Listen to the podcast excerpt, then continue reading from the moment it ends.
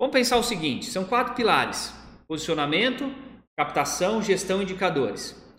Vamos pensar que eu tenho um posicionamento legal. Eu já tenho claro qual é o meu posicionamento. Sou engenheiro ambiental, trabalho na área industrial, com foco em licenciamento, gestão de resíduos, implantação da ISO 14001, eh, treinamentos, enfim. Eu faço a gestão do meu negócio eu tenho controle de datas, de prazo, eu sou ótimo com documentos, eu controlo tudo, eu faço uma gestão excelente. Estou dando um exemplo. E tem indicadores, eu consigo medir. Está faltando um pilar aqui, é o pilar da captação.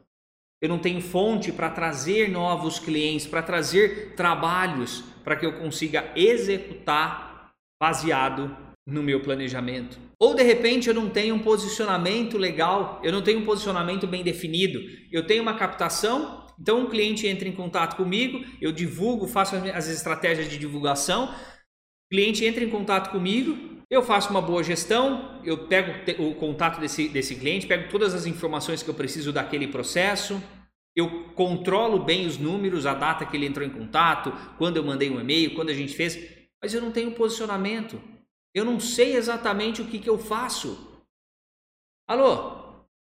Vocês fazem trabalho de renovação de licença ambiental? Hum, peraí, será que a gente faz? Deixa eu ver, deixa eu pensar, peraí. Não é assim, isso não funciona.